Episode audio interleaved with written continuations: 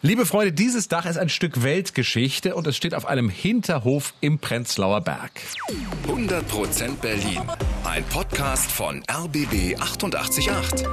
Zusammen mit dem Berlin-Portal Berlin, ich liebe dir. Wir sind Jana Schmidt und Tim Koschwitz und wir haben für euch immer die Berlin-Geschichten mit dem gewissen Etwas, das, das Insiderwissen, um in dieser Stadt sagen zu können, ich weiß wirklich mehr als der Rest.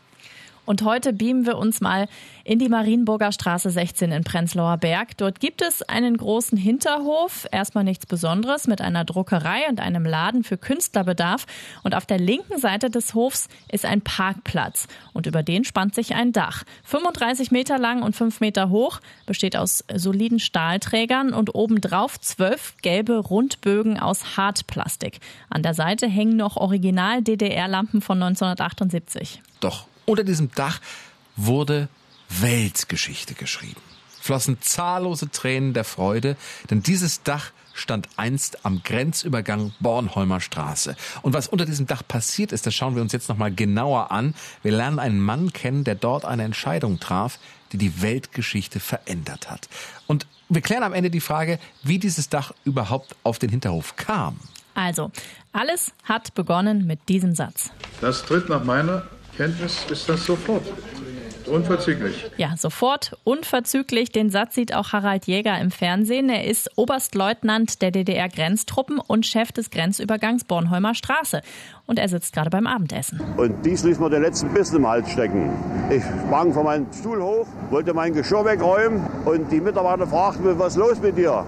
Sie, habt ihr diesen geistigen Dünnschiss eben gehört, was Schabrowski gesagt hatte? Ja, und auf die ersten Ostberliner braucht er nicht lange warten. Nachdem ich 20 Minuten ungefähr unten stand, kamen schon die ersten an und fragten, ob sie denn ausreisen dürften. Und der Kontrolleur fragte, sind Sie denn im Besitz eines Passes und eines entsprechenden Visum? Nein.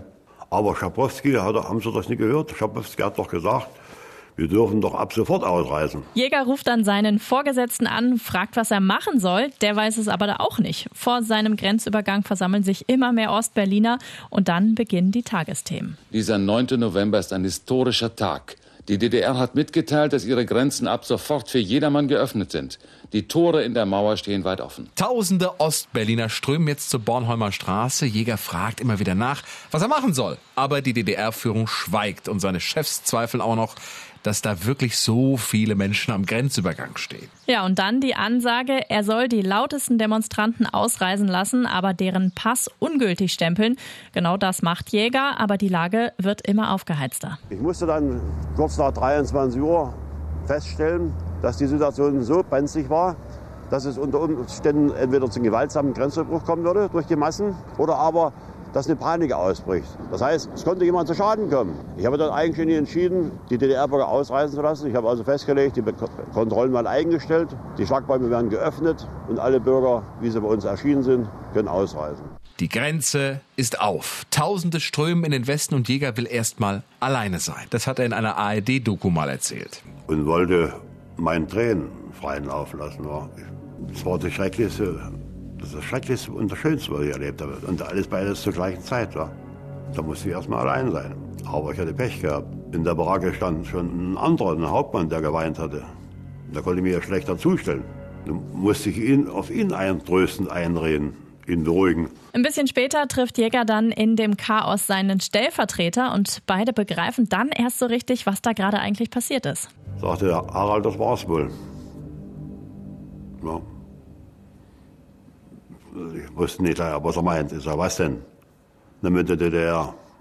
Hm, soll jetzt in Sportsburg gewesen sein. Der Grenzübergang Bornholmer Straße ist der erste, der aufmacht. Der Rest ist Geschichte. Wiedervereinigung, Zusammenbruch Ostblock, Kalter Krieg vorbei. Und wenn man sich die Videos von damals von der Bornholmer Straße anschaut, sieht man ganz oft eben dieses Dach, das heute auf dem Hinterhof im Prenzlauer Berg steht, drei Kilometer vom damaligen Grenzübergang entfernt, als ein Regenschutz für Autos. Aber jetzt die spannende Frage, wie kam das dahin? Also nach der Wende hat eine Energiefirma das Dach gekauft. Damals war in dem Hinterhof noch ein Umspannwerk und die Energiefirma brauchte eben ein Dach für ihren Parkplatz.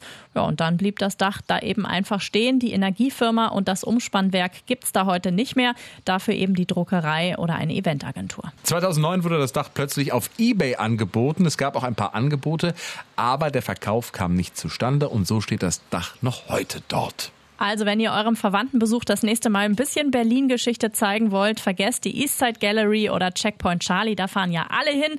Geht einfach mal zum Dach in der Marienburger Straße und denkt an Harald Jäger. 100% Berlin.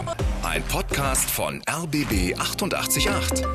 Zusammen mit dem Berlin-Portal Berlin, ich liebe dir.